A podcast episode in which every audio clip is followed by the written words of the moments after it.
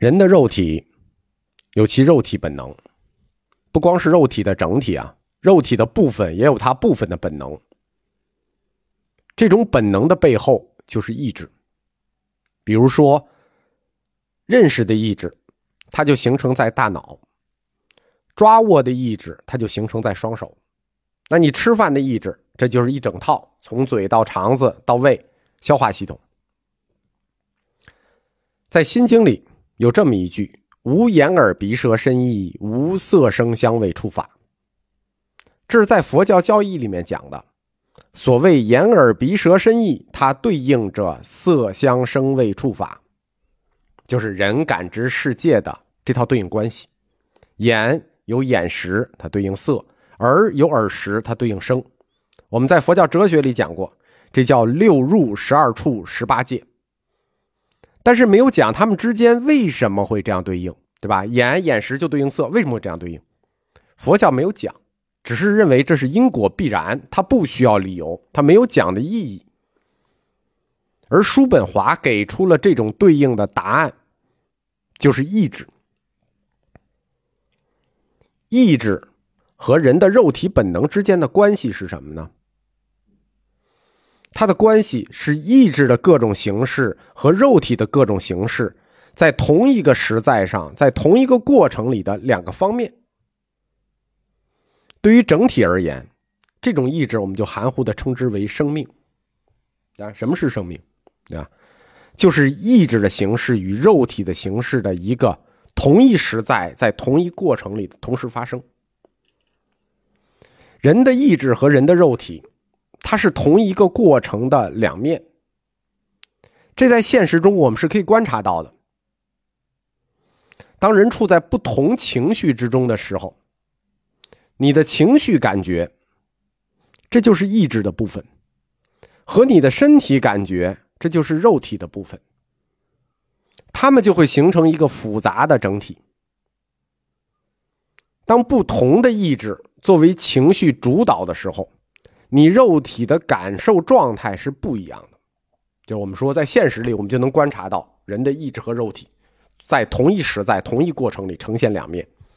白话说，如果我高兴，就是我的情绪感觉意志部分，我高兴的时候，哎，我身体哪儿都舒服；我不高兴了，对吧？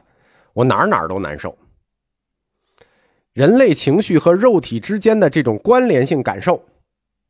从另一个侧面说明，人的肉体，它也是意志的产物，啊，这是叔本华的论证啊。其实它是有漏洞的，这个就可以自圆其说，但是它是有漏洞的。前面我讲，在佛教教义里面，眼耳鼻舌身意，它对应着色香声味触法。佛教没有讲他们之间为什么会这样对应，因为佛教逻辑是因果必然。换句话说，人的意志行为和人的身体活动之间，它是一种因果相连关系。人的身体有行为的因，眼去看，通过眼看的这种能力叫眼识，反映给人思维的结果就叫色，对吧？人的这个意识行为和活动之间因果相连，所以眼耳鼻舌身意，它反馈出来就是色相生味触法，都是以此类推的。这个逻辑听着很对，对吧？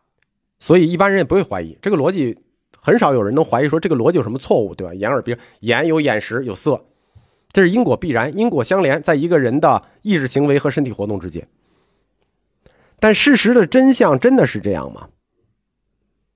哲学家要干的事情就是要怀疑一般人的习以为常。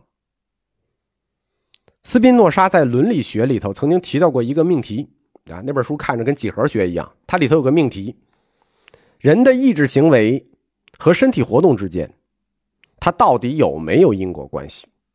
对吧？是不是像佛教想的似的，它是因果相连的？因为有行为的因眼，通过眼的能力眼识就能反映出这个果色，是不是有这种因果关系呢？斯宾诺莎做了这个设问，那佛教认为肯定是的啊，但叔本华认为没有。就没有这种关系。人的意志行为和身体活动之间，并不是像我们通常认为的那样，它是有因果关系的。因为所谓有因果关系，那就是要不然是精神驱动了物质运动，对吧？你的意志驱动了你的身体，要不然就是你的身体牵引了你的精神。甭管是精神驱动物质，还是物质反馈给精神，叔本华认为他们之间不存在这种关系。直白的说，意志行为和身体活动之间，它就不存在佛教所描述的那个因果链。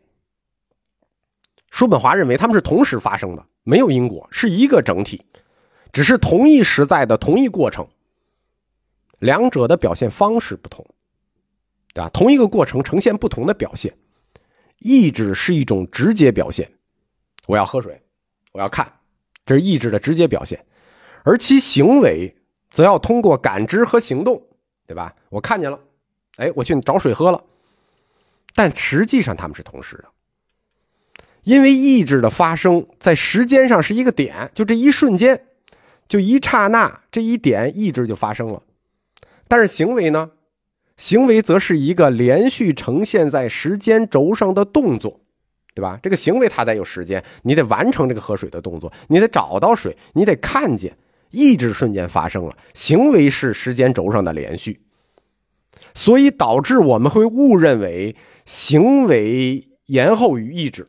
或者先于意志，所以出现了佛教那种认为，因为有眼有眼识看到色，其实它不是的，它是瞬间发生的。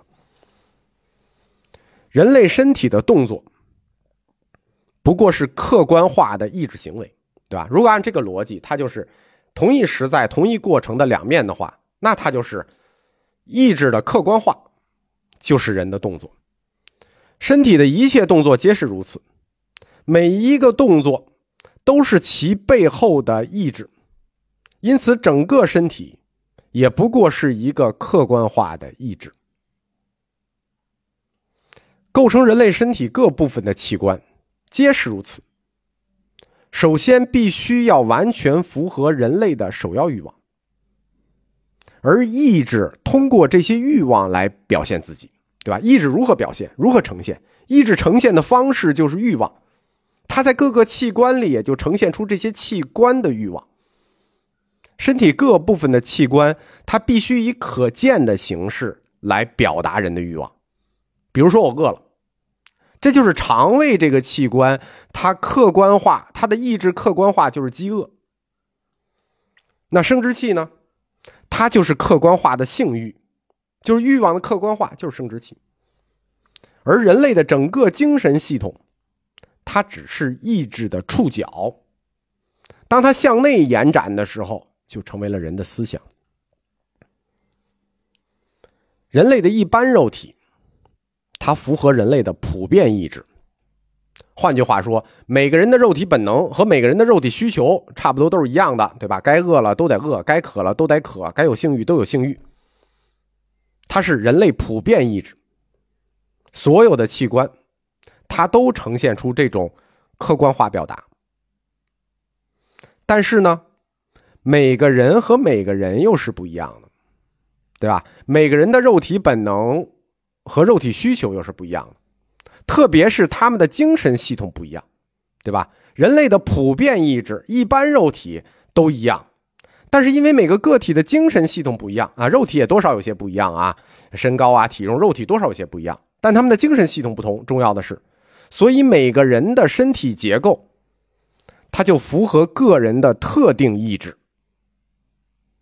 这种特定意志，就是人的性格。